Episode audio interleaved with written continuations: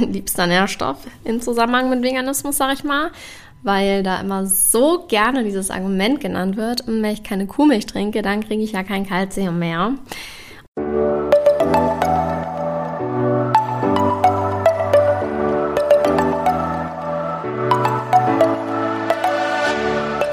Moin und herzlich willkommen zu einer neuen Folge des Eat Pussy Not Animals Podcast, der Podcast, der dir den Einstieg in die vegane Ernährung erleichtern soll.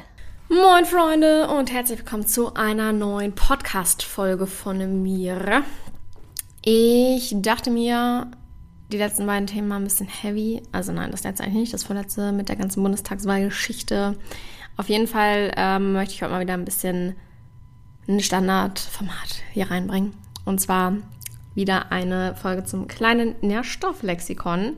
Es gibt immer noch so ein paar Nährstoffe, die wir noch nicht im Detail besprochen haben. Ich habe mal eine Folge gemacht über was benötigen wir insgesamt in einer veganen Ernährung und wie können wir die verschiedenen Nährstoffe aufnehmen. Aber es gibt ja auch noch mal die Nein, ich hatte immer noch dieses Format kleines Nährstofflexikon, wo ich noch mal genau erzählt habe zu den verschiedenen in einer veganen Ernährung als kritisch angesehenen Nährstoffen, äh, wo man die herbekommt am besten und ob man sie gut aufnehmen kann.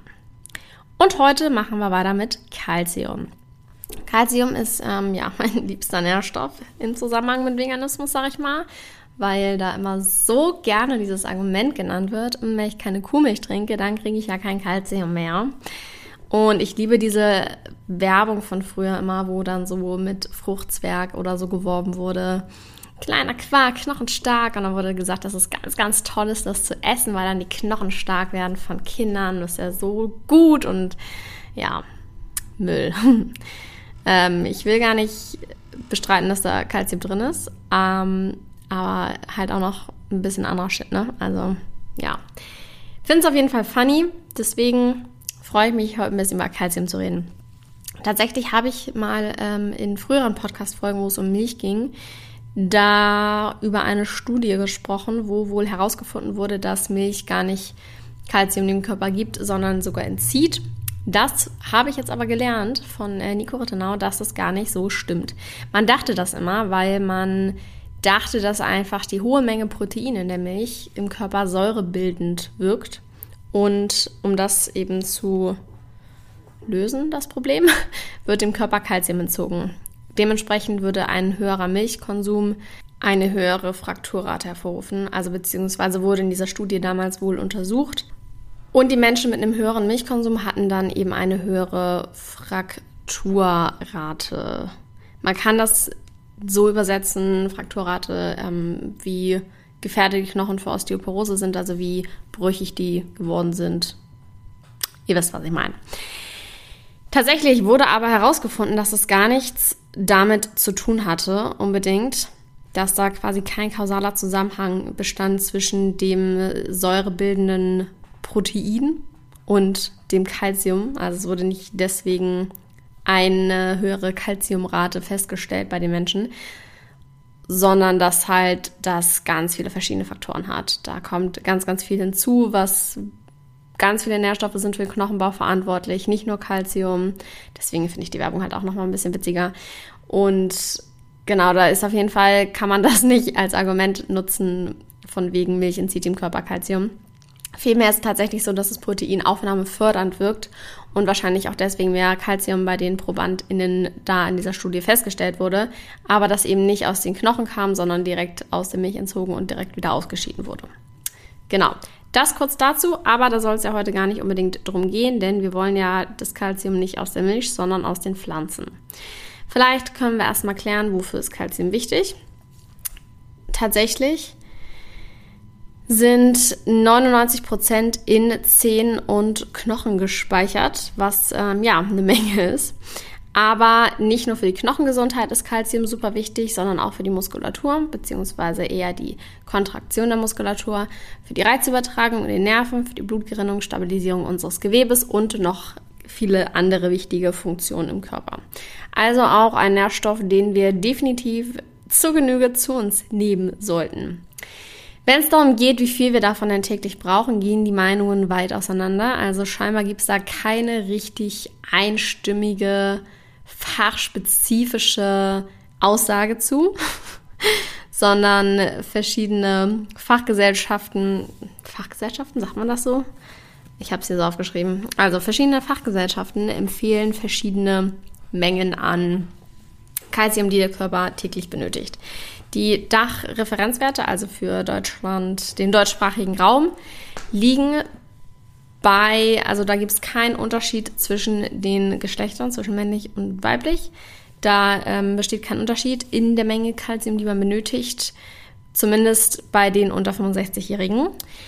Die Dachreferenzwerte sagen, dass man ab 19 Jahren täglich 1000 Milligramm, also 1 Gramm Kalzium zu sich nehmen sollte. Andere Fachgesellschaften, zum Beispiel ähm, aus äh, britische Fachgesellschaften, sagen da, dass es deutlich weniger ist, dass man teilweise nur 700 Milligramm braucht, 750 sagen einige. Also es gibt halt nicht so diesen einen Wert. Man kann davon ausgehen, dass mit den 1000 Milligramm, die der Dachreferenzwert empfiehlt, äh, dass da ein großer Puffer mit eingerechnet ist. Und man sollte auch nicht viel zu viel nehmen, denn ab da steigt auch das Risiko und die Nachteile einer hohen Kalziumzufuhr Zufuhr, Zufuhr sind höher als die Vorteile. Wer aber nochmal besonders auf die Kalziumzufuhr achten sollte, sind schwangere und stillende Frauen, außerdem Kinder in der Pubertät und Kleinkinder und Säuglinge. Da ist es ganz, ganz wichtig, dass die Kalziumversorgung ausreichend ist. Gut, wo findet man denn jetzt in Pflanzen Kalzium? Es ist auf jeden Fall möglich, den Kalziumbedarf durch Pflanzen zu decken, aber es sollte auf jeden Fall ein Fokus drauf gesetzt werden, darauf geachtet werden, dass man da ausreichend zu sich nimmt. Es gab teilweise auch Studien, wo vegane Gruppen eine geringere Knochendichte hatten als äh, VegetarierInnen oder MischköstlerInnen, was aber nicht unbedingt gesundheitlich ähm, schlechter war. Da gab es jetzt keine höheren Knochenbrüche. Und ähm, Nico Rittenau beispielsweise hat das in dem Video so erläutert, es kommt gar nicht darauf an, wer bekommt am meisten Kalzium, sondern wie viel bekommen überhaupt die einzelnen Gruppen. Pflanzliche Quellen mit einer hohen, mit einem hohen Kalziumgehalt und einer hohen Bioverfügbarkeit sind beispielsweise Grünkohl mit 212 Milligramm pro 100 Gramm, Rucola mit 160 Milligramm pro 100 Gramm, Brennnessel 713 Milligramm. Brokkoli hat 58, Sesam 783, Chiasamen 631 und Leinsamen 198. Um jetzt mal ein paar genannt zu haben, kann man aber natürlich alles nochmal im Internet in schönen Grafiken dargestellt sich anschauen. Was man auf jeden Fall machen kann, was Nico Rittenau beispielsweise auch, ich, ich beziehe mich sehr auf Nico Rittenau, ich finde, er hat immer sehr viel Ahnung. Was er beispielsweise empfiehlt, ist, mehrere kleine Portionen zu essen mit Gemüse und Samen und Nüssen und so weiter, was Kalzium enthält, da man dann prozentual mehr aufnehmen kann. Also wenn von einer Menge zu einer Zeit immer nur 60 Prozent aufgenommen werden, dann kann man mehrere kleine Portionen von verschiedenen kalziumhaltigen Lebensmitteln essen, um eben dann den Bedarf im Endeffekt zu decken. Das könnte zum Beispiel so aussehen, dass man eine Quelle hat von denen, die ich gerade genannt habe, wo sehr, sehr viel Kalzium enthalten ist, wo auch viel von aufgenommen wird. Zum Beispiel von Brokkoli wird nur äh, wird über 60 Prozent aufgenommen. Wenn man jetzt beispielsweise Spinat nimmt, was tendenziell mehr Kalzium enthält, da werden aber nur 5 Prozent von aufgenommen. Also da kommt es auf jeden Fall auch mal drauf an. Also eine Quelle von diesen großen, von diesen Lebensmitteln mit einem großen Kalziumgehalt, mit einem hohen Kalziumgehalt und hoher Bioverfügbarkeit. Das könnte ein Drittel sein. Und dann könnte man den weiteren Drittel des Tagesbedarfs durch angereichte Pflanzenmilch oder angereichertes, angereichertes Mineralwasser decken. Es gibt, habt ihr bestimmt schon mal gesehen, wenn man so Pflanzenmilch kauft, steht da ganz oft bei mit Kalzium und das sind dann immer die mit Kalzium angereicherten. Das passiert durch eine Rotalge, die sehr viel Kalzium enthält. Die wird dann mit beigefügt und so kommt es zustande, dass diese Pflanzendrinks dann mehr Kalzium enthalten. Muss man aber mal drauf gucken, dass es da auch draufsteht, weil an sich Pflanzenmilch hat nicht so viel Kalzium. Aber Genau, das kann man auf jeden Fall, wenn man sich Pflanzenmilch kauft, einfach darauf achten, dass man eins mit Kalzium holt. Kleiner Side-Fact am Rande, das ist mir gerade wieder eingefallen, das habe ich ähm, vor einer Woche ungefähr gelesen. Ähm, es ist jetzt wohl so, dass der Europäische Gerichtshof entschieden hat, dass Algenpulver nicht mehr verwendet werden darf, wenn sie nicht biologisch sind. Das bedeutet, ganz viele Pflanzenmilchhersteller müssen jetzt die Pflanzenmilch vom Markt nehmen, wo eben das mit Kalzium angereichert ist und das gegen eine Bio-Alge austauschen und das dann zukünftig mit einer Bio-Alge äh, anreichern. Wenn ich das richtig verstanden habe, aber eigentlich habe ich es richtig verstanden. Das Ding ist, ähm, ich finde es halt ein bisschen witzig, weil es ist so, die Tierindustrie, die Lobby versucht irgendwie so viel, habe ich das Gefühl, um Pflanzenmilch unattraktiver zu machen. Erstmal dieses mit dem Namen, es darf nicht mehr Milch genannt werden. Da gab es dieses heikle Drama drüber, jetzt, dass irgendwie alles aus dem Sortiment genommen werden muss, wenn es nicht bio ist. Alter, es ist ein bisschen affig. Anyways, zurück zum Thema. Also, wir sind wieder bei einem Beispiel Tagesbedarf von Kalzium. Also ein Drittel könnte man eben durch Lebensmittel mit hohem Kalziumgehalt decken, ein anderes Drittel durch angereicherte Pflanzenmilch oder angereichertes Mineralwasser und ein Drittel durch jegliches anderes Gemüse, was jetzt gar nicht unbedingt besonders viel Kalzium enthält, aber ausreichend, um dann noch den Rest des Tagesbedarfs zu decken. Das als Beispiel, wie man zum Beispiel, das als Beispiel, wie man zum Beispiel super. Das wäre ein Beispiel, wie man den Kalziumbedarf in einer pflanzlichen Ernährung decken kann.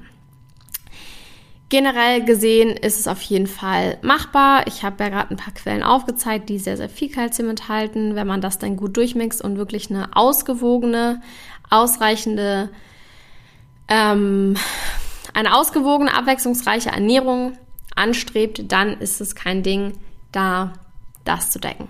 Aber wie immer gilt, darauf achten, nachprüfen, messen, dass man sich eben sicher ist und wenn es nicht passt, dann am besten ein Nahrungsergänzungsmittel nehmen. Aber es kommt halt auch sowieso immer von Mensch zu Mensch drauf an, das sage ich immer wieder, wie gut man bestimmte Nährstoffe aufnehmen kann. Beispielsweise ich habe ja ein Problem mit Eisen, mein Körper kann das nicht so gut und vielleicht ist es bei dir ja Kalzium. Deswegen immer darauf achten, auf die eigene Gesundheit darauf achten und schauen, dass man von allem genug hat, denn ist wichtig. Gut, so viel dazu. Das war es dann auch mit der heutigen Folge. Ist ein bisschen kürzer geworden, aber trotzdem hoffentlich informativ gewesen für euch. Eh, danke fürs Zuhören und ja, bis nächste Woche, war. Quellen sind in den Show Notes. Bis dann, macht's gut. Ciao.